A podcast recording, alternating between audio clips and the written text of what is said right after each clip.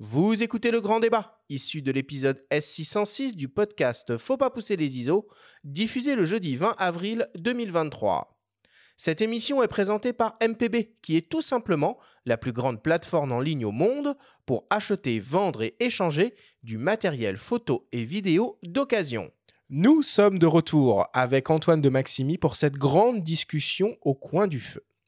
Alors Antoine, on le rappelle, euh, cette année, ton émission J'irai dormir chez vous fête ses 20 ans d'existence.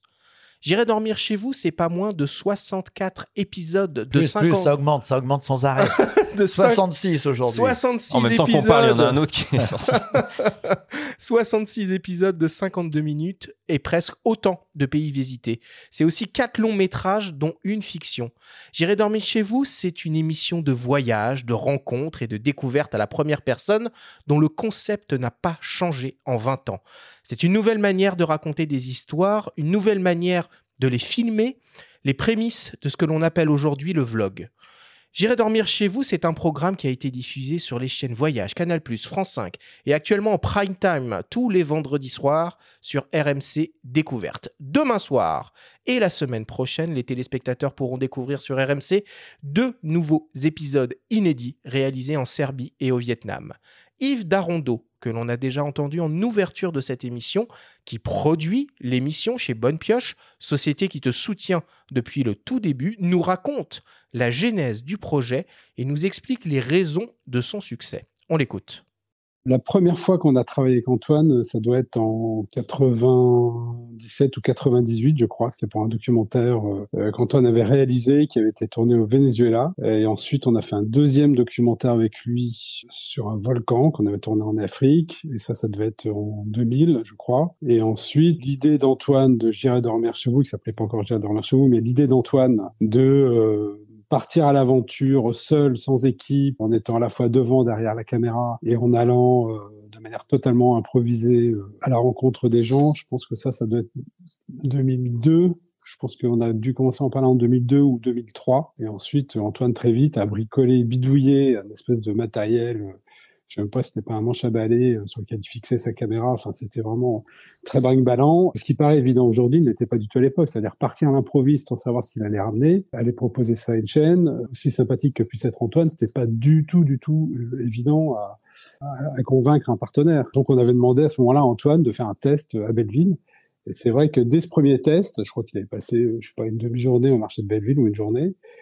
Et il nous a ramené des rushs. Et ce qui était euh, probant, c'est au-delà du fait que techniquement, il arrivait à peu près euh, à nous prouver que ça allait fonctionner, ce qui était euh, surtout très surprenant et, et très séduisant, c'est la capacité d'Antoine à voilà aller à la rencontre des gens, à les embarquer avec lui, à faire en sorte qu'ils nous racontent leur vie, qu'ils acceptent d'ouvrir leurs portes et qu'Antoine voilà nous fasse découvrir quelque part une facette du monde et de ces gens-là qu'on n'imaginait pas. Et tout ça sur un ton léger et décalé, qui n'était pas non plus euh, si évident que ça. Euh, Antoine, je vais dire un truc un peu, un peu personnel. Moi, j'ai 37 ans. hein. Euh, j'ai grandi un peu euh, avec la télévision et avec euh, Internet. Et finalement, j'irai dormir chez vous. Ça fait partie de ces rares programmes euh, qui sont un peu doudous. Euh, pour moi au fil du temps un peu comme Friends tu vois que je peux regarder euh, encore et encore et encore un programme un peu réconfortant un programme sur lequel finalement on tombe par hasard euh, et on y reste parce qu'on s'y sent bien même si on le connaît, même si on l'a déjà vu, même si on le découvre pour la première fois. 52 minutes, c'est parfait pour une petite sieste le dimanche après-midi. Euh, comment tu expliques que J'irai dormir chez vous euh, est encore toujours diffusé 20 ans après sa création? Je, je sais pas, on en est à plusieurs milliers de diffusions, ça c'est vrai. Euh, J'ai des gens qui m'ont écrit plusieurs fois, euh, ça devrait être remboursé par la Sécu parce que ça leur fait vraiment du bien. Bon, alors pourquoi Euh, Je pense que d'abord il y a une première chose, c'est que c'est authentique, c'est-à-dire que bah, si on apprécie le personnage à la télévision, on va le retrouver, c'est le, même dans la réalité, quoi. en On confirme hein, générale. jusque-là depuis le début de l'émission. Oui. Le cas. On a vraiment Antoine avec nous dans le studio. Alors, qu'est-ce qui, qu'est-ce qui fait ce succès Euh, Je sais pas. Déjà, c'est un programme qui a plein de niveaux de lecture. Ça, c'est assez marrant parce que moi, j'ai fait ça spontanément, c'est-à-dire dans ce que j'avais envie de faire. Mais après, j'ai analysé pourquoi. Et en fait, il y a plein de niveaux de lecture parce que c'est quand même un vrai film d'aventure. on ne sait pas ce qui va se passer, et c'est raconté d'une manière où on ne peut pas. Jamais on dit, mais les choses vont se corser. Jamais on dit ça. Mais tout à coup, si elle se corse, elle se corse. Or, si le spectateur est en train de regarder le truc et qu'il s'aperçoit que ça, ça s'est écrit de cette manière, il sait qu'il doit être vigilant. Et donc, au lieu de regarder ça euh, tranquillou, parce qu'il sait qu'il y a un commentaire qui va le ramener s'il y a un truc important, il sait que c'est à lui de voir les choses.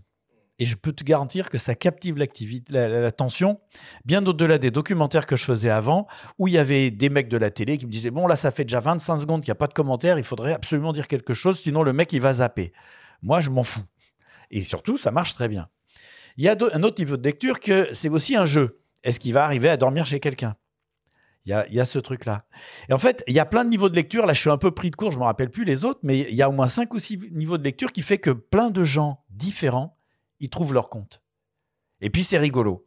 Oui, mais ça peut lasser. Au bout d'un moment, comment tu expliques la longévité? Alors ça, je l'explique par deux raisons. La première, c'est que au début, quand on discutait justement avec Bonne Pioche, ils m'ont dit on devrait commencer par la France. Je dis niet, niet, niet, on va commencer par le monde entier. Parce que si moi je fais la France, 15 jours après, t'as un mec qui va dire ça c'est une bonne idée et il va partir à l'autre bout de la Terre. Tandis que si je pars tout de suite à l'autre bout de la Terre, j'ai grillé, j'ai grillé la planète. Donc ça, c'était très important. Attention, cette phrase ne doit pas être sortie du contexte. C'est vrai, cette phrase ne doit pas être sortie du, du contexte. Mais, mais en revanche, euh, la deuxième chose qui fait que cette émission, si tu veux, tient la durée, c'est que moi, j'ai horreur de faire tout le temps la même chose. Donc, on s'en rend pas compte parce que le concept est le même. C'est un mec qui va dans un pays, veut dormir chez des gens qu'il rencontre au hasard. Oui, ok. Mais moi, ce que j'aime, c'est avoir des situations et des configurations différentes. Par exemple, chez les, en Mongolie, j'ai rencontré des gens et puis ils voulaient m'emmener au restaurant, etc. Et j'ai dit, ah maintenant j'ai une idée plus rigolote, je vais vous inviter à dîner chez vous. Et on est parti faire les courses et je leur ai fait de la viande saignante qu'ils n'avaient jamais mangé parce qu'on ne mange pas de viande, euh, viande saignante là-bas, et des pommes de terre euh, sarladaises. Et, euh, et ben c'était ça, je l'ai fait une fois dans la série. J'essaye de me renouveler. Donc normalement, quand tu vois un épisode et que tu vois le suivant, t'as pas l'impression de revoir la même, même machine, même mécanique. Hmm. Parce que je veux me surprendre moi-même. C'est le premier truc. Sinon, je m'emmerde. Antoine, euh, finalement, dans cette émission, euh, je pense, personnellement, que le succès, c'est aussi toi. Euh, finalement, ce, voyageur sympathique, rigolo, touchant, un peu l'ami avec lequel on a envie de passer une, une bonne soirée. Antoine, dans J'irai dormir chez vous, c'est toi ou c'est un personnage qui s'est façonné au fil du temps? Non, je pense que c'est vraiment moi. je suis pas du tout. Euh, Non, je pense vraiment que c'est moi. Alors, est-ce que progressivement, sans m'en rendre compte, je deviens une auto-caricature? Je crois pas. En tout cas, mes amis ne me le disent pas et c'est les seuls qui sont placés pour juger. Et euh, j'essaye de vraiment de, me renouveler, de pas dire la même chose. De... Mais dans la vie aussi. Dans la vie aussi, j'aime bien. euh, euh, J'aime bien ne pas faire la, la même chose deux fois. Alors, qui arrive pas tout le temps. Déjà, tu manges tous les jours. Donc euh, là, c'est à ce niveau-là, c'est c'est moins varié. Mais je fais des expériences. Le jour, tiens, j'ai. tu, tu vois, j'ai 60, bientôt 64 ans. Je me suis dit, tiens, et on fait des patates râpées à la poêle. Si on essayait avec des carottes. Donc, bah, j'ai râpé des carottes que j'ai fait frire. Bon, j'ai mis trop d'huile. euh, C'était pas très réussi. mais je vais recommencer. J'aime bien explorer. Comme dit Arthur, il y a ce côté attachant aussi de ton personnage parce qu'on te voit mûrir. Euh, nous, on a grandi avec toi. Mais il y a ce côté Truman Show où on te voit à travers l'écran comme ça euh, évoluer? Je sais pas si tu connais le film avec Jim Bien Carrey. sûr, très bon scénario. euh, voilà, excellent Mm. scénario. Et, et- et on te voit un petit peu comme ça évoluer aussi. Et finalement, on a envie de savoir euh, qu'est-ce qui vient après? Quelles sont les prochaines aventures? Tu vois?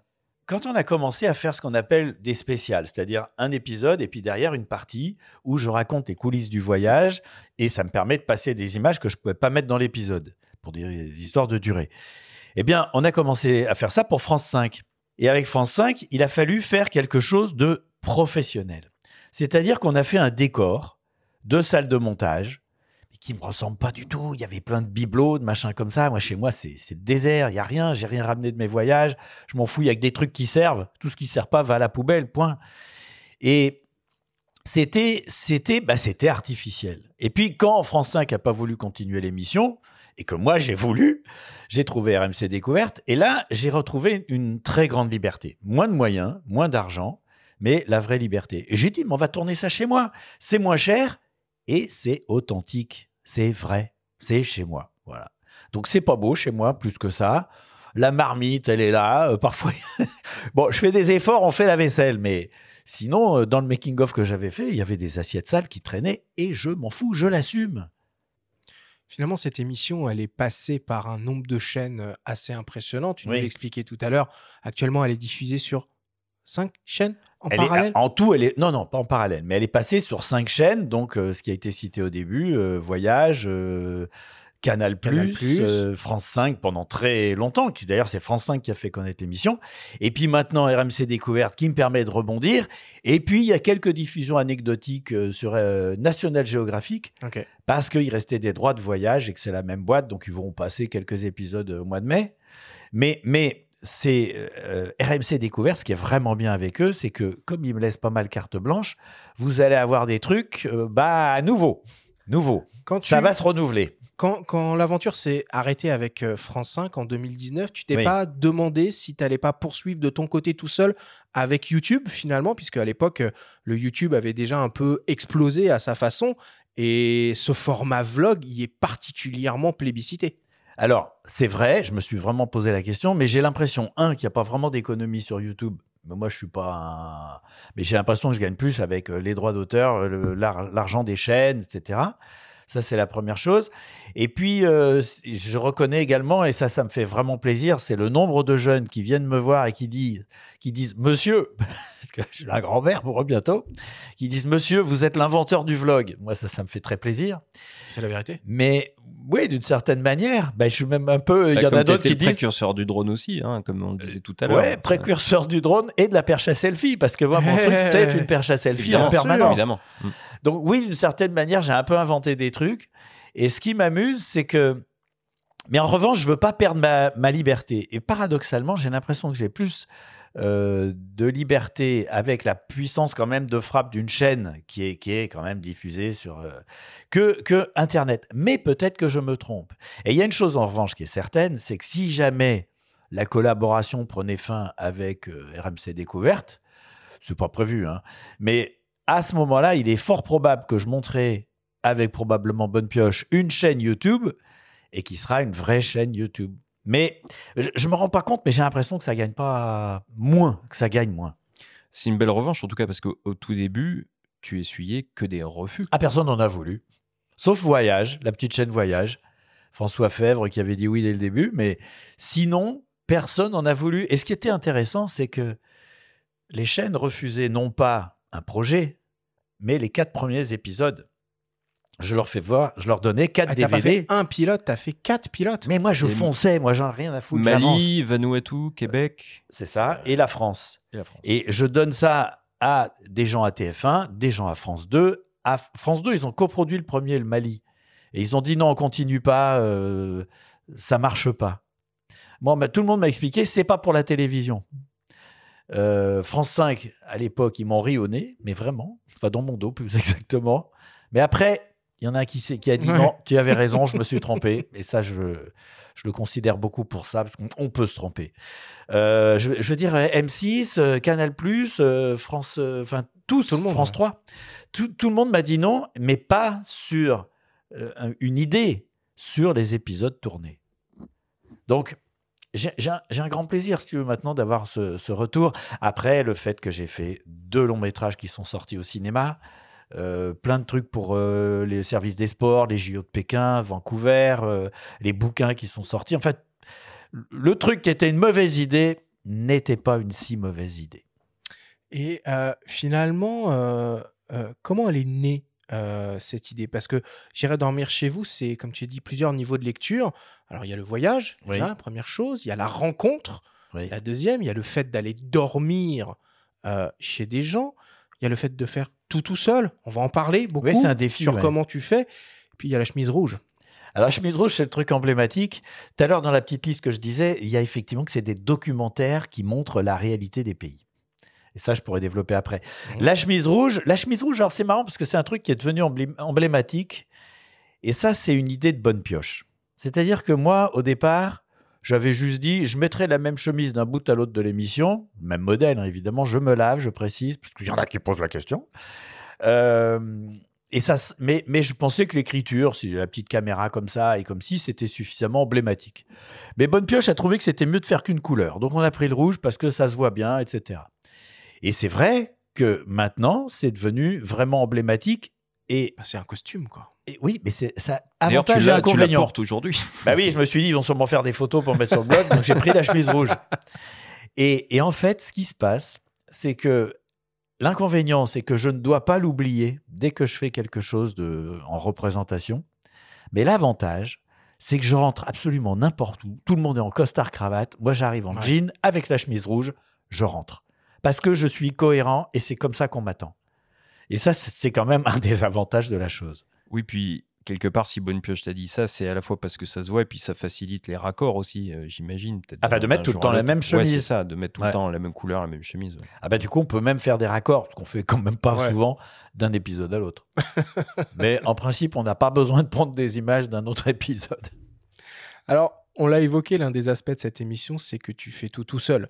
Euh, depuis le début, euh, tu as conçu avec la société Horus, Ouais, qui sont très très euh, bons. spécialisée dans la fabrication de matériel de prise de vue embarqué, sportive ou d'investigation, ton propre système de caméra embarquée qui te permettent de te filmer simultanément toi et tes interlocuteurs, tout en te mettant en scène avec en plus une caméra de poing. Bon. Raphaël Denis, euh, associé et directeur technique au cœur des projets de recherche et développement chez Horus, nous raconte votre collaboration.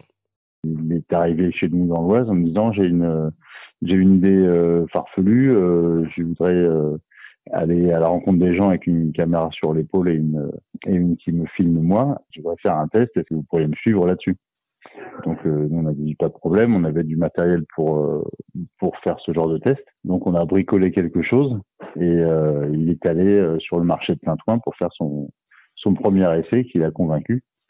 Et puis ensuite, bah, l'aventure a commencé en, en 2003 euh, avec euh, quelque chose de bricolé qui s'est affiné au fur et à mesure des années. On a eu plusieurs euh, générations de, de matériel avec Antoine. On en est à la quatrième là. Le passage de, du mini DV où là on avait vraiment quelque chose qui était existant qu'on a transformé, mais enfin pas en profondeur. Donc au passage en HDV où là il a fallu vraiment qu'on qu'on parte de caméra Sony et qu'on qu'on démonte euh, assez fortement pour les réduire, les alléger et les, les faire convenir euh, euh, aux besoins d'Antoine. Euh, là, là, il y a eu un gros, gros travail de, comment dire, d'accord de, des, des signaux qu'on percevait de la tête de caméra et qui allaient jusqu'à l'enregistreur qui était dans le dos d'Antoine. Donc, à partir d'une caméra qui n'était pas du tout faite pour ça à la base. Donc, ça, ça a été euh, une grosse séance pour que ça fonctionne. On a eu quelques galères de fin de mise au point où euh, où Antoine euh, partait, euh, euh, par exemple, le mardi matin, il partait au Portugal et il est venu le lundi soir pensant repartir directement, mais en fait, en fin de compte, il était allé nous chercher des pizzas à moto qui s'est à moitié renversé sur les jambes. Et, après ça, il a dormi sur une chaise de bureau à côté de nous en attendant qu'on finisse. Et le matin, il s'est rendu directement à l'aéroport pour prendre son vol. Donc il y a eu, euh, c'est arrivé de au moins deux fois et que ça se termine comme ça parce que voilà, il y avait des choses qui étaient complètement du, prototype et on, on se trouvait face à des à des problèmes euh, bah, qui étaient compliqués à, à résoudre. Au début, euh, il avait euh, partait avec pas mal de batterie et il rechargeait dès qu'il pouvait.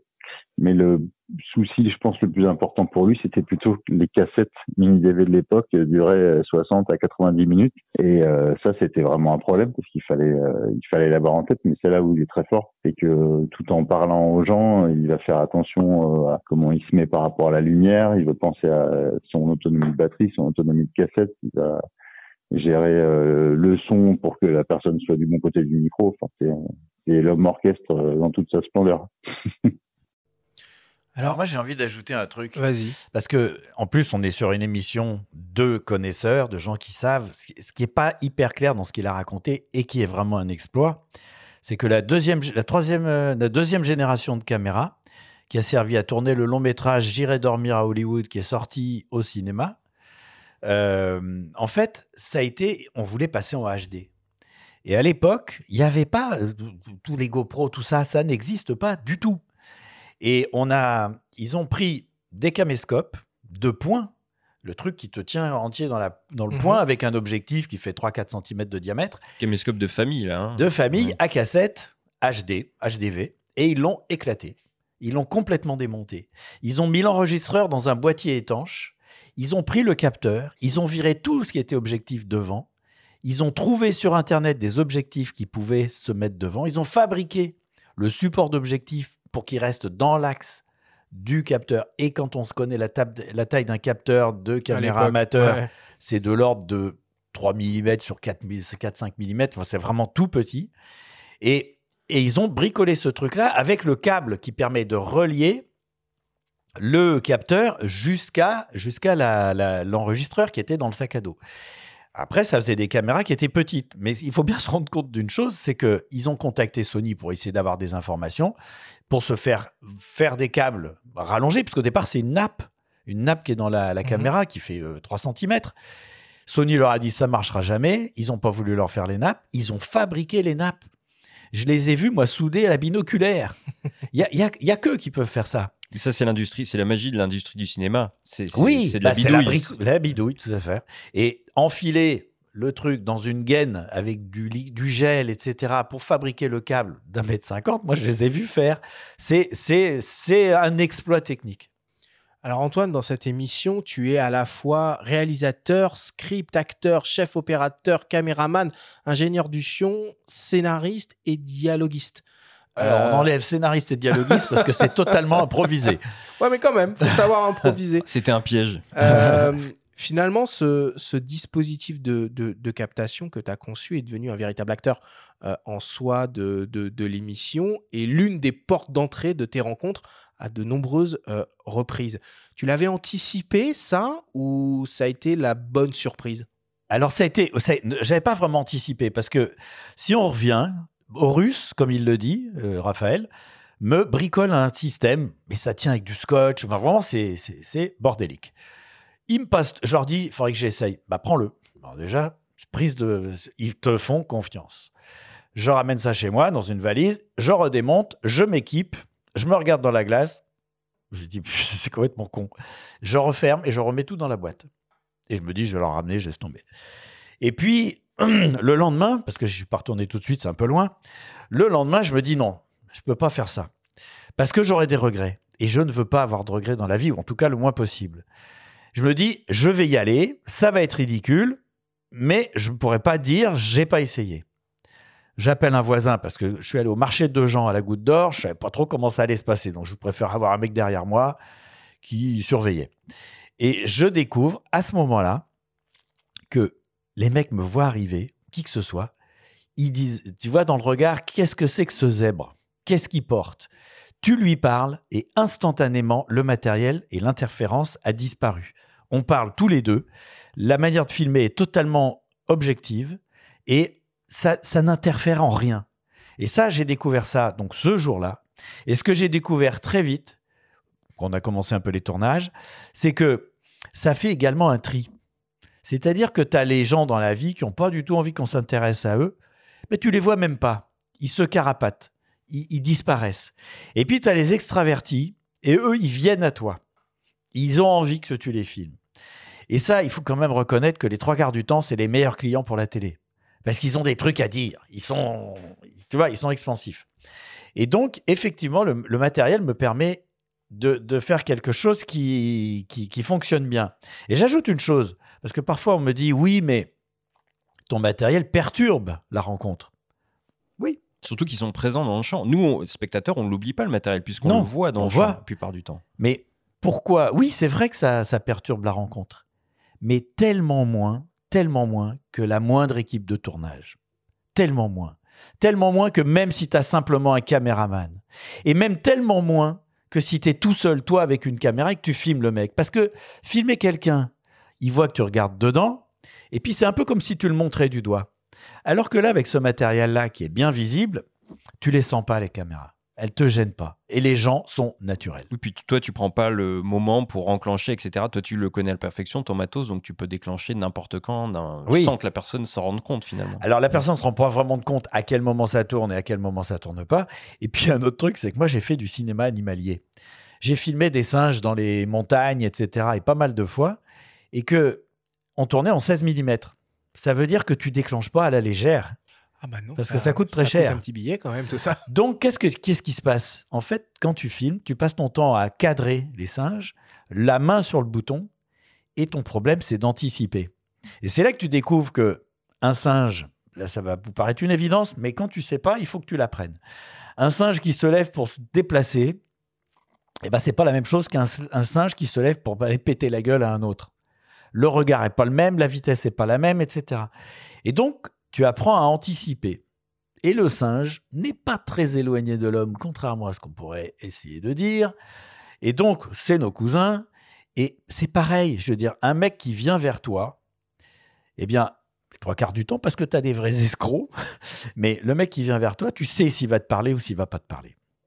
Et tu déclenches. Oui, mais le mec qui vient vers toi, tu le vois. Mais tu vois pas ce qui se passe dans ton dos. Même Non. si tu peux le découvrir en post-prod. Parce que Ce qui arrive, ce qui est le scénario angles de J'irai mourir dans les Carpates. voilà. Mais du coup, comment tu gères cet aspect-là? Parce que là, t'as plus, quand tu es en voyage, t'as plus quelqu'un qui t'accompagne pour voir ce qui se passe dans ton dos. Ou Eh ben, tu, tu, on, on appelle ça le sixième sens. Et le sixième sens, je peux vous expliquer très clairement ce que c'est.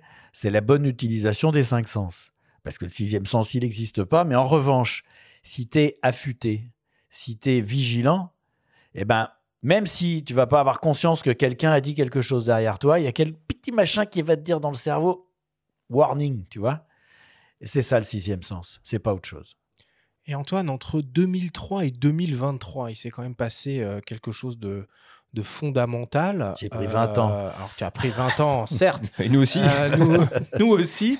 Euh, mais surtout, il y a eu la démocratisation des smartphones, euh, Oui. le développement des réseaux sociaux. Oui. Euh, il y a eu TikTok qui est arrivé, Instagram, les Reels, tout ça. Finalement, la vidéo euh, terrain, un bout de bras, euh, c'est complètement démocratisé. Euh, donc, ce qui pouvait surprendre en 2003 pour les gens est beaucoup moins, peut-être, peut-être beaucoup moins pertinent en 2023. Est-ce que le regard sur ton dispositif a changé en 20 ans? Des gens, hein, j'entends. hein. Euh, ben, je sais pas. Je sais pas d'ailleurs euh, s'il y a des gens. Je sais qu'il y en a qui ont essayé d'utiliser exactement le même matériel. Ils l'ont pas fait longtemps pour euh, plusieurs raisons, à mon avis. hein. D'abord parce qu'ils n'étaient pas des professionnels et donc ils sont pas, ils ont pas eu la manière professionnelle de faire le travail, je dirais ça. Et puis, et puis, c'est vachement pas évident de gérer trois caméras, de gérer l'image, le son, pour ramener quelque chose de correct, de penser à est-ce qu'il n'y a pas un mec qui est en train de me faire une entourloupe derrière? Et ça, c'est ce que j'ai appris à Beyrouth aussi, quand tu vois des humains dans des conditions extrêmes qui jouent leur vie, tu te fais tirer dessus, des choses comme ça que j'ai vraiment vécu. Euh, à- ça s'ajoute le fait est-ce que ce mec est suffisamment intéressant pour que je passe une soirée avec lui? Parce qu'au début, je me suis fait avoir. Tu te retrouves chez quelqu'un, il a rien à dire et tu t'emmerdes. Et puis, tu peux pas te barrer comme ça au milieu du repas. Donc, euh, bah voilà. Euh, est-ce que comment je vais l'intégrer dans le film? Donc tu dois penser à toutes ces choses-là. Donc déjà c'est un travail de, de schizophrène euh, malade. Et en plus de ça, si tu veux, scénariste c'est quand même une écriture avant. hein. Ouais. Bon, mais en tout cas, en plus de ça, il faut que tu aies l'air suffisamment sympa pour qu'il ait envie que tu viennes chez toi. Eh ben c'est du boulot et tout le monde peut pas le faire quand même. Bah, c'est clair. Et, même sans esthétiser euh, l'image, et tu l'assumes, hein, tu dis que tu fais pas de, de la belle image, tu fais quand même attention à la lumière. Quand tu te positionnes, tu fais Oui. gaffe. Tu as été un son, tu pas de retour son, mais tu fais gaffe, j'imagine, à l'environnement sonore Bien aussi. sûr, bien sûr. Donc, ouais, là, c'est plus de la schizophrénie, là, c'est de la démultiplication. Oui, c'est-à-dire je, je, je sais qu'avec le micro que j'ai là, à la distance où il est, je sais que là, on l'entend mal, par exemple. Donc, tout de suite, l'attitude à avoir, c'est d'aller dans un endroit plus silencieux le plus vite possible. Donc, euh, je sais pas, on va boire un verre ou on se promène ou j'en sais rien. Et ça m'arrive aussi parfois de parler à quelqu'un, mais le soleil, alors les caméras encaissent beaucoup mieux. Avant, elles encaissaient pas. Le mec, il était Mhm. tout noir. hein. Maintenant, euh, le contre-jour, euh, il passe beaucoup mieux. Mais de, tout en parlant au mec, de lui tourner autour. Mais l'air de rien, c'est pas comme ça. Je, fais comme si j'allais un peu par là, puis je me retourne face à lui, il pivote. eh ben, je le place par rapport au soleil. mais il faut penser à tous ces trucs. Non, mais c'est ça, c'est qu'en même temps que tu fais ça, tu, euh, tu converses avec la personne, tu as Oui. enclenché ton truc, tu t'assures que. Alors, tu t'assures d'ailleurs. pour vous dire que- la que vérité. Ça tourne. Tu, tu- tu Oui, regardes tes voyants oui, à un moment. Oui, oui, tu- oui, je regarde les voyants, je regarde euh, discrètement si la caméra elle est pas euh, pointée mal parce que je filme au jugé en permanence. Et si elle a pris un coup à un moment que j'ai pas vu, elle peut, elle peut être déréglée. Donc il y a ça. Et puis pour vous dire la vérité, quand on regarde les, les rushs, les images dans la longueur, euh, il y a des moments qui sont rigolos parce que je, suis en train de penser justement à un des différents problèmes. Comment je pourrais faire ça ou comment je vais faire pour regarder ou changer de cassette sans que ça, ça casse la séquence ou je ne sais quoi. J'écoute plus ce qu'il me répond. Ouais. Donc j'ai une gueule de veau. Donc évidemment avec le montage c'est un moment qu'on coupe. Tu en parles de la gueule de veau dans ton bouquin, ouais. Ah bon? Et, et, euh, et, et je, je- Parfois même, je repose une question, la même. Ouais. Ou, ou à peu près la même, tu vois. Puis le mec, il comprend pas pourquoi je lui redemande ce, qu'il vient de me, ce à quoi il vient de me répondre. Eh, c'est- ça Mais fait de façon, partie de la magie, quoi. et, et les monteurs de J'irai dormir chez vous sont de très bons monteurs parce qu'ils rattrapent sans arrêt les conneries que j'ai faites. Parce que je, peux, je ne peux pas ne pas faire de conneries. C'est mal filmé. Mais ils arrivent à me sauver le truc. Et par exemple, tiens, petit truc, ça, ça peut intéresser justement les gens qui sont des professionnels de l'image. Euh, par exemple, il me manque un plan du mec euh, qui est en train de faire un plan de coupe. C'est-à-dire, j'ai besoin de faire une coupe. Et le plan, il fait une seconde. C'est trop court. Eh ben, on fait des allers-retours dans le plan. Mais il faut pas que ça se voit. C'est-à-dire, le mec, C'est pas une main qui va vers l'avant, c'est compliqué. ouais. bah, si elle va vers l'avant, il faut absolument trouver un moment où elle ne va plus vers l'avant avant de la renvoyer vers l'arrière. Parce que sinon, tu le vois trop. Bon, ben, on n'arrête pas de faire des trucs comme ça. Euh, Aujourd'hui, si je dis pas de bêtises, tu en es à la quatrième version de ton dispositif Oui, de du matériel. ouais. Aujourd'hui, c'est des euh, Sony RX0 pour les caméras embarquées, plus une petite caméra de Fortement modifié. fortement modifié. Tu nous l'as montré euh, tout à l'heure. Est-ce qu'il va y avoir une cinquième génération? C'est quoi la, la suite? Je, je, je sais pas.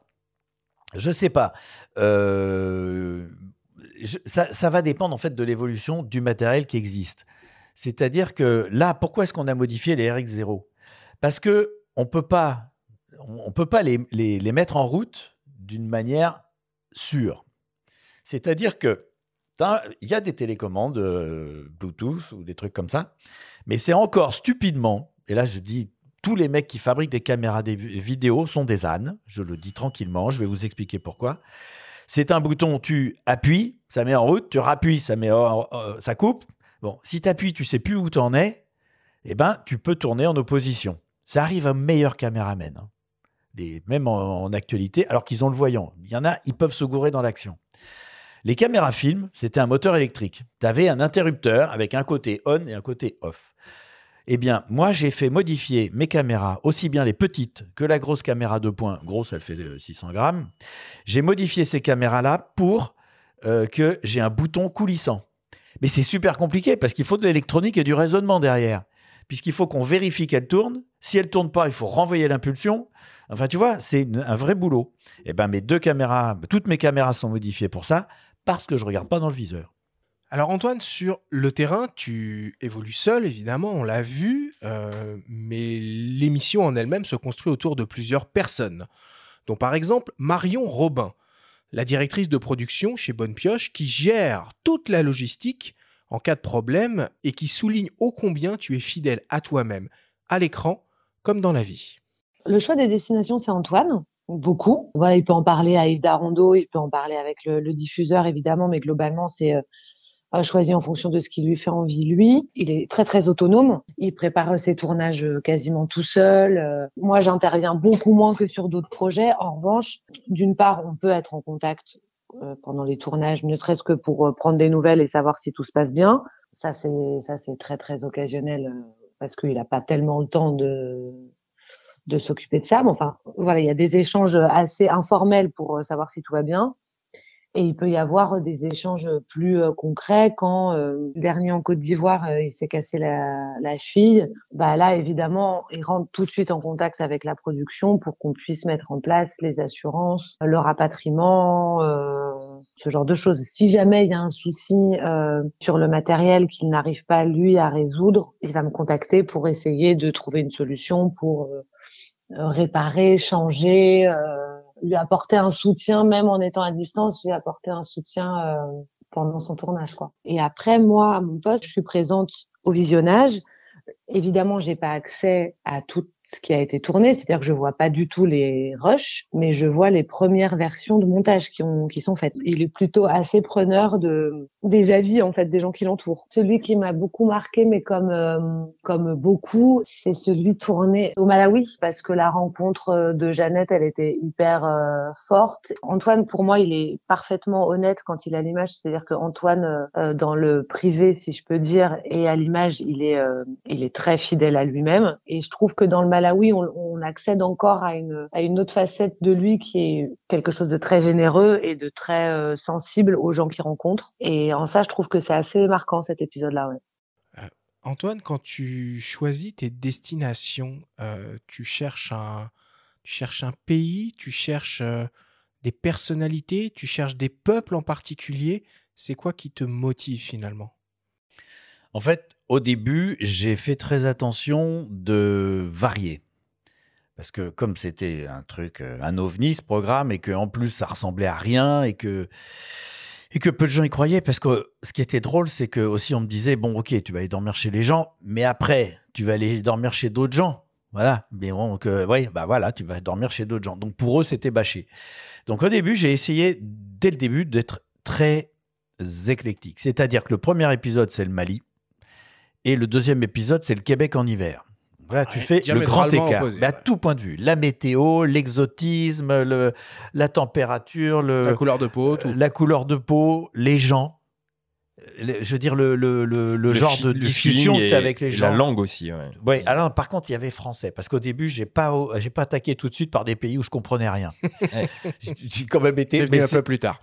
Bah, le cinquième, hein. le cinquième, le Japon direct. Sans prévenir le diffuseur en plus. Arigato gozaimashita. J'ai dit que je partais en- au Maroc et je suis parti au Japon. Bah, être sûr qu'ils m'embêtent pas. Et en fait, c'est un petit peu, c'est un petit peu incontrôlable. Hein, faut pas trop m'embêter. Mais et, et maintenant, les, les destinations, j'ai choisi, j'ai choisi en fonction déjà de pays dans lesquels je ne suis pas allé et de mes envies, mais toujours dans l'improvisation la plus totale. Euh, Tu vas pas sur le site de conseil aux voyageurs du gouvernement, du ministère si, des Affaires si, je étrangères regarde quand même, mais c'est extrêmement alarmiste. hein. Il faut savoir. Je- je- J'aimerais bien savoir ce qu'ils diraient de la France s'ils avaient de l'objectivité. Hein, parce que je pense qu'ils diraient d'éviter les, les- les rassemblements des manifestations, qu'il y a des quartiers très dangereux. Enfin bref. Je- je- mais je pense qu'ils nous mettraient euh, là. ben, ben, bref. En revanche, c'est important que je choisisse un pays dans lequel j'ai vraiment envie d'aller et que la chaîne ou que la production ne m'impose pas. Pour une raison très simple, c'est que il y a toujours des moments galères. Quand tu es dans un moment galère et que tu es dans un pays, tu voulais pas y aller parce que tu disais c'est pas une bonne idée. Bah tu dis bah voilà, je voulais pas y aller, bah j'avais bien raison. Et puis tu te bats pas. Tu vas dans un pays où tu as voulu aller, tout le monde t'a dit non, faut pas y aller. Et tu as la même galère, pas pire, la même. Et bah tu dis tu, tu fais tout pour que ça se passe bien ou que de t'en sortir, tu y arrives et bah l'épisode il va être mieux. Ça Donc- résume l'émission finalement. Personne n'en voulait, tu t'es battu pour qu'elle existe, et tu fais Voilà. pareil. Voilà. Et donc, il faut aller là où je, je, je il faut, faut me laisser aller là où j'ai envie d'aller.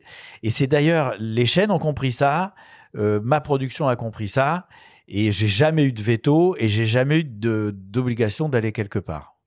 Je, je suis vraiment libre. Et comment est-ce que tu. À quel point plutôt euh, est-ce que tu prépares les choses? Qu'est-ce qui est prévu? Qu'est-ce qui est pas prévu? Excellente question. Excellente question. Je Mais oui, on a, on a, mais qui tombe fort à propos. Vendredi 28, on a le Vietnam qui passe. Bon, et ben moi je suis parti à Taïwan. J'ai pris mon billet, euh, je, les visas ils sont sur place. Je suis arrivé à Taïwan pour 15 jours. Et là, je découvre que dans la- dans l'aéroport, tout le monde a le masque, alors qu'on l'avait pas à Paris. Je sors dans la rue, tout le monde a le masque. On me dit que tout le monde a le masque en intérieur et que c'est obligatoire. Or, les Taïwanais, ils sont respectueux. Déjà, ils sont très masques d'origine.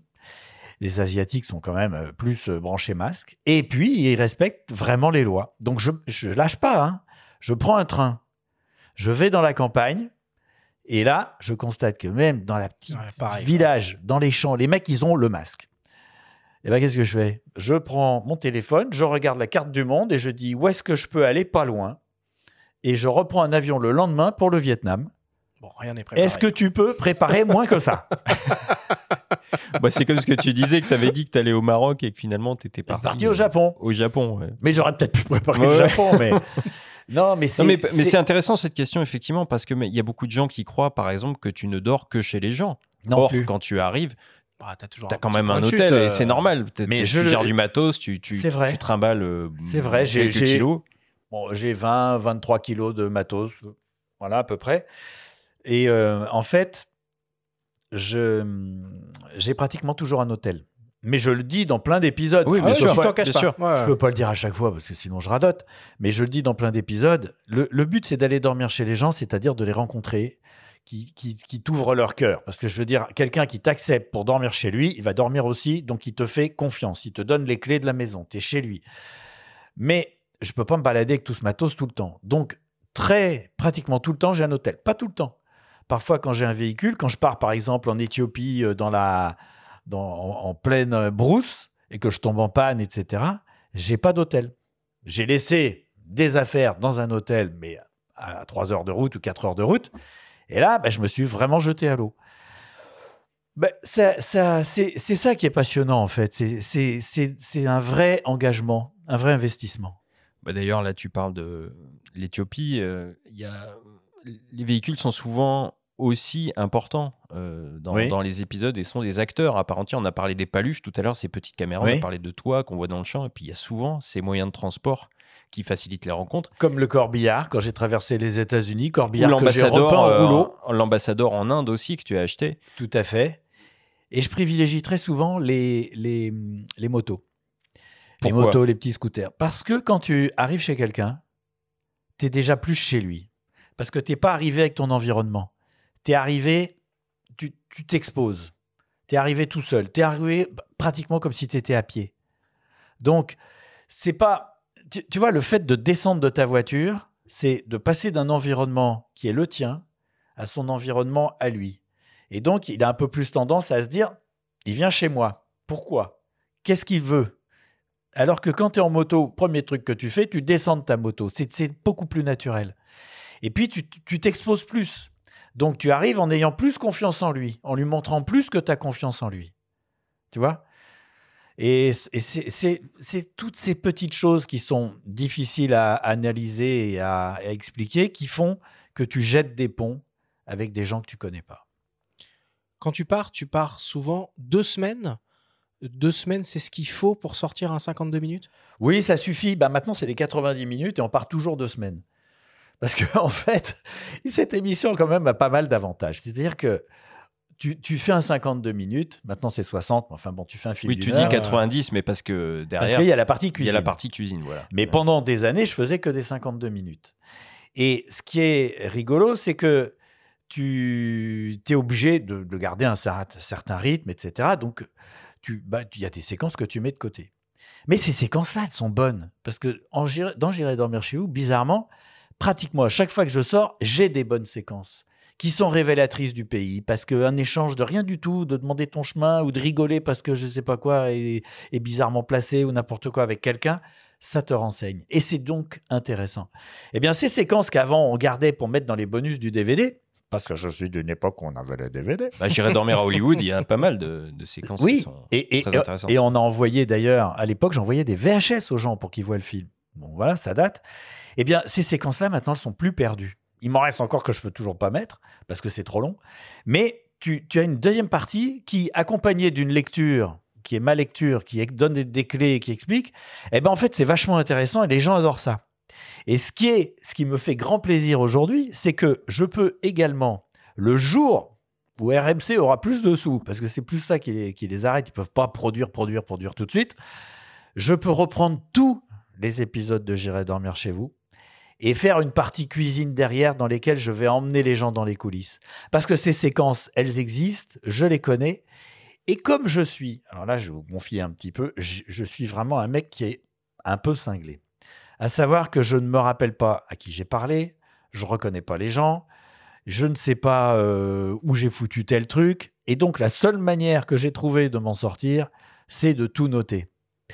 Eh bien, sachez que si je veux retrouver un plan dans les 66 épisodes de J'irai dormir chez vous, plus les longs C'est métrages, dans l'un de tes carnets. je, c'est pas des carnets, c'est dans l'ordinateur, et je le trouve en moins de deux minutes. Partout, quelle que soit la carte, Oui, quel que c'est- soit le truc, c'est- deux minutes. C'est Fais ça, c'est- intelligence artificielle. C'est pas étonnant quand on voit ton parcours, cette rigueur que tu as depuis pas le choix, euh, ton pas le choix. euh, dans l'armée. Il y a une espèce de, de- comme ça d'hygiène de Peut-être. vie qui est quand même un peu. J'ai pas le euh, choix. t'es Mais je suis quoi. bordélique en même temps. C'est très paradoxal. Et l'intérêt, c'est que quand on a voulu, pour RMC Découverte, on a fait un truc dont je suis très fier, qui a probablement pas été assez vu, mais on a repris, par exemple, l'épisode Vanuatu, qui est le troisième. C'est un Chaud. vrai film d'aventure. Ouais, tendu, a- tendu le Vanuatu. Ouais, je me retrouve autour de mecs avec, avec des machettes qui me demandent de l'argent. C'est très tendu. Tout est filmé, etc. Eh bien, j'en ai fait une version 80 minutes au lieu de 52, dans laquelle je j'interviens au milieu. Et j'ai rajouté plein de séquences.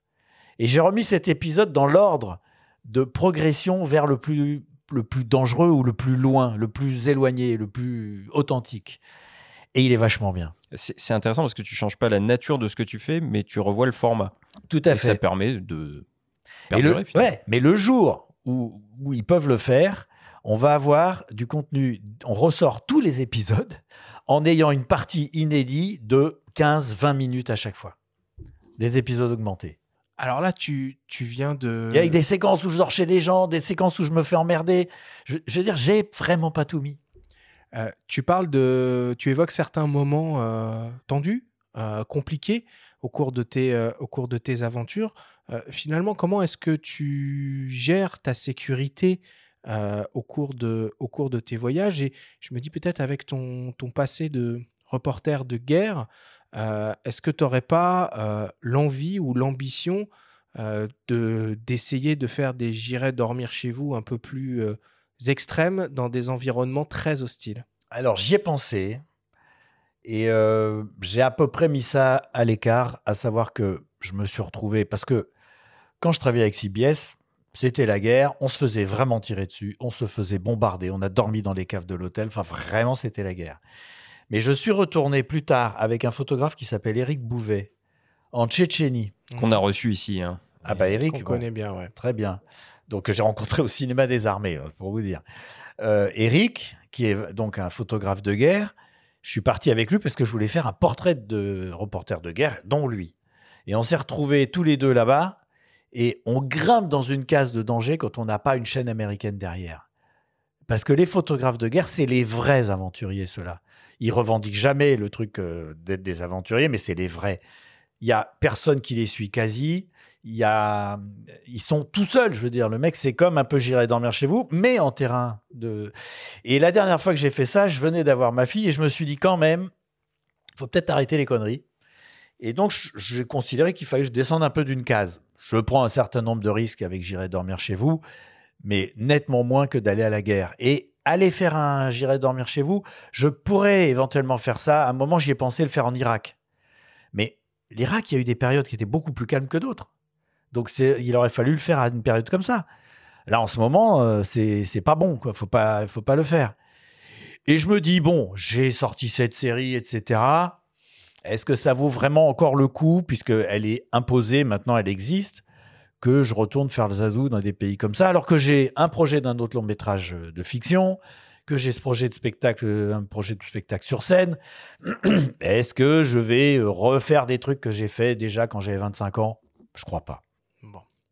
Euh, quand on te voit improviser euh, sur le terrain dans les épisodes, on a la sensation euh, que tu n'es pas quelqu'un de très organisé. Pourtant, en discutant avec les gens qui te côtoient dans le cadre professionnel, Qui a cafeté notamment Denis Camin, euh, Camelin, qui, Camelin. ouais, Camelin, ouais. euh, qui monte les épisodes de J'irai dormir chez vous depuis plusieurs années, on découvre que tu es particulièrement rigoureux dans le tri de tes rushs.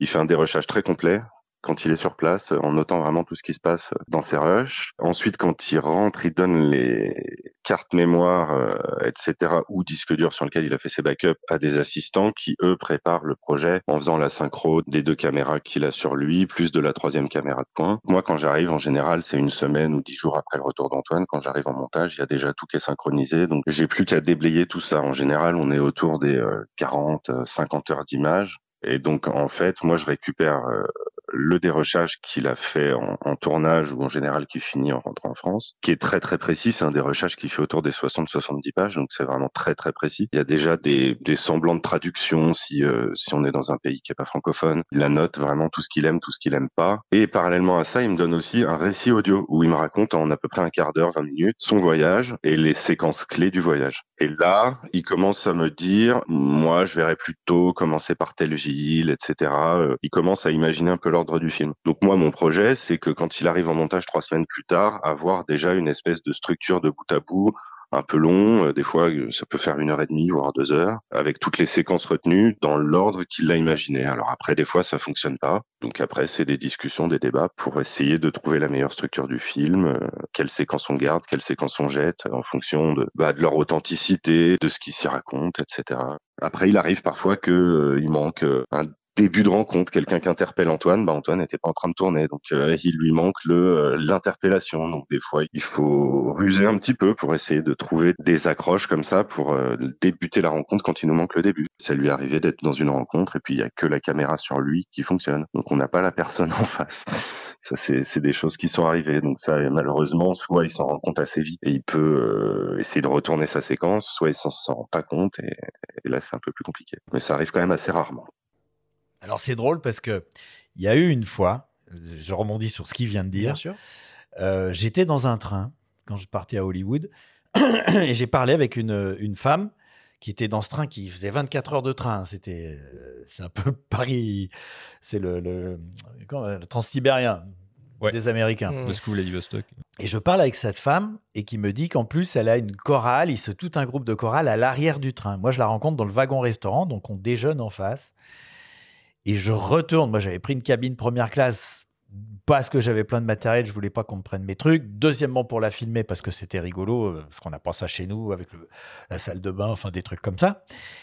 Et je regarde mes images et je m'aperçois que la caméra sur moi n'a pas tourné. Donc j'ai la nana et j'ai rien sur moi. Eh ben j'ai regardé, noté mes questions. Je suis retourné m'asseoir dans le wagon restaurant et j'ai reposé les questions pour récupérer. Hein. Oui, et pour reposer les questions, et ce qui m'a permis après d'aller la retrouver à l'arrière, où ils ont chanté dans le wagon et de ne pas perdre cette séquence, parce que si j'avais pas la rencontre, c'était quand même beaucoup moins facile à utiliser. Et quand tu regardes le film, si vous regardez, c'est dans J'irai dormir en Amérique, qui est le feuilleton, eh bien tu vois que quand je parle à la fille, quand on me voit parler, et quand la fille me répond, eh ben le train il va pas à la même vitesse. Mais personne me l'a jamais dit. Bah, non, on va regarder, on va laisser des commentaires. Mais comment tu gères cette espèce de d'hygiène de vie, de rigueur sur le terrain euh, dont parle Denis dans son témoignage? Ça veut dire que tous les matins, tu te lèves et tu essayes de regarder tes rushs, de noter? Oui. Ah, mais je regarde l'intégralité. Je regarde pendant des heures. Moi, tu, je, je, dis, je suis un peu cinglé. Je, mais quand tu es dans un corbillard, euh, dans, dans j'irai dormir à Hollywood, on te voit dormir dans ton corbillard. Donc oui, mais ça, ça arrive une fois. Ouais. Après, je vais dans des hôtels, les motels, tu sais, tu te gares, euh, etc. Non, non, je, je, je suis obligé d'être. En tout cas, quand je suis en tournage, je ne fais que travailler. Je ne fais que travailler. C'est-à-dire, je dors, mais comme c'est j'irai dormir chez vous, bah, je travaille. Et puis, euh, je regarde les images le matin. Parce que, en fait, c'est pas toujours très intéressant de rencontrer quelqu'un le matin parce qu'il faut le tenir jusqu'au soir tu vois, ou alors convenir d'un rendez-vous, etc. Donc c'est plus facile de rencontrer quelqu'un dans l'après-midi parce que tu sais, quand il se passe une rencontre et puis qu'il y a une mayonnaise qui prend, c'est vachement bien de ne pas la casser. Et pour en venir juste au visionnage des, au, visionnage des rushs, comment tu fais pour les sauvegarder, pour les archiver? Tu te fais Oh, backup, tu, ah te les envoies, non C'est maladif, moi. Ah oui, parce que bon, si tu te fais piquer ton sac ou si t'arrive un truc, si tu le fais tomber à l'eau. Déjà, il y a plusieurs euh, disques durs. Maintenant, c'est des disques durs. Mais quand j'ai traversé, par exemple, l'Inde ou les États-Unis, où je suis parti à chaque fois trois mois, j'étais sur cassette. Alors là, j'avais des, disques durs avec un appareil que m'avait trouvé russe qui faisait de l'enregistrement. C'est-à-dire, je mettais ma caméra avec la sortie. Euh, Firewire. Je rentrais dans mon enregistreur et je faisais playrec. Et je, j'envoyais la cassette. Et je crois que je pouvais même pas, je sais même plus comment j'arrivais à revoir si j'avais toutes mes cassettes. Mais je me rappelle même pas. Et après, je démontais le disque interne et je le sortais et j'envoyais les cassettes en France parce que je voulais pas les perdre. Et ce disque-là n'était pas effacé tant que les cassettes n'avaient pas été copiées en France et que les cassettes n'avaient pas été mises dans un autre bâtiment. Tu vois et seulement à ce moment-là, j'ai effacé le disque dur. Donc j'avais plusieurs disques durs en roulement. Et ben, je peux te dire que d'envoyer, je veux dire, tu copies une cassette d'une heure, ça prend une heure. Et ben, c'est beaucoup de boulot. Alors, euh, en marge de J'irai dormir chez vous, tu as réalisé des longs métrages, donc J'irai dormir à Hollywood, J'irai dormir à Bollywood et une fiction, J'irai mourir dans les Carpates. Stéphane Mazaleg, à la baguette de ses projets au montage, nous fait part de son admiration pour ta gestion de ces formats plus longs, plus ambitieux. J'ai eu la chance en fait de faire euh, plusieurs longs métrages avec Antoine, hein, une déclinaison de son émission euh, J'irai dormir chez vous en version long métrage, à savoir euh, J'irai dormir à Hollywood. Et ensuite, on l'a également fait lors de sa traversée de l'Inde, euh, J'irai dormir à Bollywood. Et euh, c'est la production qui m'a contacté. Euh, il cherchait un monteur euh, qui avait un peu une expérience euh, de d'écriture euh, long métrage, un peu cinématographique. On s'est rencontrés. on a tout de suite sympathisé et, et c'est vrai que ce film a été quand même un travail de longue haleine parce que pour Antoine, c'est jamais simple de partir aussi longtemps euh, seul, de traverser un pays euh, vaste comme les États-Unis. Il a fait un premier un, un premier voyage à New York. Il ne le sentait pas. Il est rentré en France et puis euh, et puis il est reparti. Je me suis retrouvé avec une masse de rush assez importante euh, en fin de tournage. On avait euh, on avait l'intention de très vite de présenter un film. Euh, euh, pour Sundance. Donc, euh, qu'est-ce qu'on fait dans ces moments-là Euh, Antoine, il est fatigué, il revient, il a encore l'affect de toutes ces rencontres. euh, et puis surtout, euh, l'idée c'était d'aller dormir euh, chez une star Hollywood et ça ne s'est pas fait parce que parce que c'est plus compliqué que ça. hein. On n'en rentre pas chez chez euh, chez les stars à Hollywood comme ça. Et il a eu cette idée sublime de finir euh, ce film euh, en, en dormant sur la plage à Los Angeles avec un SDF, un Canadien, qui attendait euh, de toucher sa, retraite et, euh, c'est vraiment une si belle séquence et tellement émouvante. Et on a eu donc cette première expérience euh, ensemble. Et de fil en aiguille, il me parlait souvent de d'écrire un scénario, une fiction. Et il voulait en fait mettre en scène éventuellement un tournage de- d'un J'irai dormir chez vous qui tourne mal. Et c'est comme ça que, que lui est venue l'idée euh, de faire euh, J'irai mourir dans les Carpates. Et là, je dis chapeau bas, parce que Antoine a l'habitude de, de tourner seul, d'être totalement euh, solo sur ses tournages, et il s'est retrouvé à la tête d'une équipe, une véritable équipe de cinéma. Curieux de savoir si euh, sur les épisodes de J'irai dormir chez vous, c'était euh, c'était le même homme. J'ai accepté de faire récemment un, un épisode de, de qui se passe en Serbie, et je me suis aperçu que euh, après plus de 60 pays, il a cette même rigueur sur ces épisodes euh, de, de, de J'irai dormir chez vous. Je suis ressorti de ce montage euh, bluffé par le bonhomme parce qu'il ne lâche rien, parce qu'il est euh, il est toujours aussi euh, aussi méticuleux comme si c'était euh, son premier euh, son premier sa première émission quoi. Qu'est-ce que je dois dire? Merci Stéphane. non, oui, mais c'est, c'est, mais c'était vachement bien de travailler avec, avec Stéphane parce que il m'a suivi. Il a accepté. Parce que le, film que j'ai fait, je vais en dire deux, deux, trois petites choses pour qu'on comprenne de quoi il s'agit. L'histoire, c'est je tourne à J'irai dormir chez vous, dans les Carpates. J'ai un accident de voiture, la voiture est emportée dans une rivière, on ne me retrouve pas. On retrouve les bagages et dans les bagages, il y a les cassettes. Les cassettes sont ramenées à Paris et la monteuse décide de monter le dernier épisode parce que c'est très clair, il y a une vieille dame qui a vu l'accident, donc il n'y a pas de doute, c'est un accident. Et elle va attaquer le montage de ce film et elle va découvrir des choses qui clochent dans les images. Mais c'est pas comme dans l'excellent babysitting où tu vois tout ce qui se passe et que tu comprends tout. Non, c'est pas ça, c'est caché. Il y a qu'un monteur qui peut le voir parce qu'il revient en arrière, parce qu'il il creuse dans les images. C'est devant, c'est derrière. Et donc, elle va tout découvrir. Et, petite parenthèse, le spectateur qui voit le film voit tous les indices aussi, mais il les voit pas, parce que l'attention est ailleurs. Mais tout est là, il a tout vu. Et moi, ce qui m'intéressait dans ce film, c'était de faire ça. C'était de faire cette enquête dans les images à la blow-up, à la blow-out, mais en allant plus loin quand même que dans ces films-là. En revanche, je suis pas un grand réalisateur de cinéma, donc euh, à, certains niveaux, j'ai pas, j'ai j'ai pas fait du grand cinéma. Mais le défi de jouer ces images qui étaient cachées, etc., il est complètement réussi. Et jusqu'à la fin, tu es tenu en haleine, vraiment. Et euh, Stéphane a été très bien parce que il n'a pas cherché à me faire faire du cinéma, il, a, cherché à me laisser aller au bout de cette idée. Et d'une certaine manière, mon film ne plaît pas aux gens de cinéma, mais il est très apprécié par le public parce que les gens de cinéma, ils ont une grande culture du cinéma et je n'ai respecté aucun code parce que je ne sais pas faire. Je les connais pas et je sais pas faire.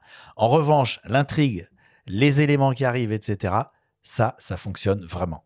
Oui, puis ce film, c'est surtout euh, un bel hommage au métier de monteur. Parce que finalement, le personnage principal, euh, C'est à un moment dans le film, ce n'est plus toi, mais c'est la monteuse. Tout à fait, qui qui est joué cherche, par Alice. Paul. Oui. qui est joué par Alice Paul avec Max Boublil, etc. Et c'est vrai que c'est elle, parce que tu, tu découvres ce que c'est que le montage. Tu vois comment le, le monteur, en fait, est le maître du temps. C'est-à-dire qu'il y a une scène qui se, dé- qui se passe devant lui, il peut arrêter, il peut revenir en arrière et il peut zoomer dans les images. Et puis on voit comment le monteur s'approprie un projet, parce qu'à un moment, son producteur veut la déposséder. Donc, Oui. Darondo, qui est joué dans le film par euh, euh, Stéphane Wojtowicz. Voilà, Ouais. essaye de la déposséder à un moment du sujet. Et on sent qu'elle se l'est entre-temps appropriée, c'est presque son C'est bébé. son Et bébé, c'est ouais, son elle veut bébé. pas lâcher le truc, quoi. C'est clair. C'est c'est hyper intéressant de, de- de voir cet envers-là du, du décor. en tout cas. Non, non, je me suis, je me suis régalé et, et j'ai d'ailleurs un autre projet de film qui n'a rien à voir et que je Ah. vais avoir un mal de chien à faire. Alors, tu peux Donc fiction, parler un fiction peu? aussi, ou est-ce qu'on va être plus Fiction. dans... Parce Fiction. que j'irai dormir à Hollywood et à Bollywood, on n'est pas vraiment dans la fiction, on est dans du Ah, j'irai dormir euh, documentaire. euh, Oui, chez vous, mais format, quoi. XXL, quoi. Ouais. C'est Ouais. ça, Et, format pour- une heure et demie. Et pourquoi ces longs formats alors? Pourquoi t'es allé vers, euh, vers le cinéma? Parce que ce que je vous ai dit au début est complètement vrai, c'est que je veux pas faire tout le temps la même chose. Je veux évoluer, je veux me mettre en danger, je veux m'amuser. M'amuser, c'est un truc hyper important. Et d'ailleurs, l'histoire, si on veut en parler trois secondes, l'histoire du film J'irai mourir dans les Carpates. Mon producteur, mon ami producteur Yves Darondo, ami, pendant sept ans, il m'a dit non. Parce qu'il y croyait pas. C'est pas parce qu'il veut m'embêter, il y croyait pas. J'ai pas lâché. J'ai fini par arriver à. D'abord, j'ai fini par écrire mon scénario, tout seul. Ensuite, j'ai eu Julie Gaillet, euh, qui a dit OK, Banco. Elle m'a mis un deuxième, Qui est une société de production aussi. hein. oui, qui, est, qui s'appelle Rouge International. Bon, a dit oui. On a retravaillé un peu le scénario, mais il était quand même déjà très très bien avancé. Et ensuite, on a eu euh, Yves Darondo qui est revenu et avec grand plaisir parce que il a apporté énormément de choses. Moi, j'étais très content qu'il revienne. Pas au début parce qu'il trouvait qu'il se foutait de ma gueule, mais bon. Et on a, on se retrouve le 16 mai 2019, début du festival de Cannes. Pas un centime pour faire le film. Gaumont a dit non, Pathé a dit non, tout le monde a dit non. Personne ne veut de mon film. On a un scénario, des producteurs, mais on n'a pas d'argent. Zéro. Et moi, je lâche pas. Je dis bon, je vais faire un financement participatif. Je mets des messages sur mon Facebook en disant je viens vous voir, donnez-moi des salles, je veux que l'entrée soit gratuite, je viens gratuitement. J'ai le cinéma euh, à Muret, à côté de Toulouse, qui me donne sa plus grande salle le vendredi soir. Le pâté euh, Atlantis à Nantes, pareil, grande salle le vendredi soir. Gratuite, hein. Il passe pas de film, il me donne la salle. L'église d'Argentan, le curé, il me donne l'église. Euh, la salle des fêtes de je sais pas quoi, le musée Guignol à Lyon. Je fais une tournée marathon, tout seul, avec ma bagnole. Mon vid- euh, pas, non, ils avaient des projecteurs. Et mes images, et je fais des conférences de deux heures où je parle de J'irai dormir chez vous, de mon projet de film, et que je leur demande des sous. 256 000 euros qu'on récupère en un mois et demi. Après, les producteurs se mettent en route parce qu'ils arrivent à trouver des sous, puisqu'on voit qu'il y a un public. Ouais. Je dis que je te... c'était en mai. En septembre, on commence à tourner. Le 26 juin 2020, alors qu'on a eu deux mois de confinement total, première projection publique à La Rochelle. Ça prouve que la volonté, ça marche quand même. Mais ce film-là, je pensais que j'allais le faire facilement. Eh bien, celui que je veux faire maintenant, normalement, j'ai aucune chance de le faire. Mais j'y vais quand même parce que je vois que ça marche. Et c'est une histoire qui est totalement surréaliste, qui se passe dans la mort. Il y a des objets qui sont morts, etc. Et je vous garantis que vous n'avez jamais vu ça. Vous voyager un peu ça, reste en France ou non, c'est dans, c'est dans la mort, c'est donc dans, dans, c'est ésotérique. Et je travaille à la mise en image Et je vous garantis que c'est et bon, c'est pas c'est pas triste hein. c'est l'esprit d'Alice au pays des merveilles à savoir grinçant inquiétant fantaisiste drôle joyeux mais ça n'a rien à voir avec Alice au pays des merveilles tu peux pas faire un parallèle C'est un beau teasing en tout cas. hein. C'est un beau mais je sais mais il faut que je trouve un comédien et je descends à Cannes là dans dans c'est quoi dans un mois je descends à Cannes Au festival, ouais. oui parce que j'ai réussi à avoir une, agré- une accréditation et Ta chemise est raccord avec le tapis. hein. ouais c'est vrai c'est vrai je vais ramper on verra pas très en forme. C'est- une manière de monter dans le festival et on te Tu voit vas, pas. tu vas te sais. faufiler comme ça. Ouais. Et moi, j'y vais pour trouver euh, même pas des producteurs, des comédiens. Bon, C'est eux les maîtres du monde. Tu seras pas au casting? Non, tu es pas au casting. Si, réalisateur. On va conclure là-dessus. Merci beaucoup, euh, Antoine. Euh, tu nous as partagé euh, beaucoup, beaucoup plus que ce qu'on avait imaginé avec Benjamin. Donc, merci beaucoup pour ce moment. Eh ben, merci.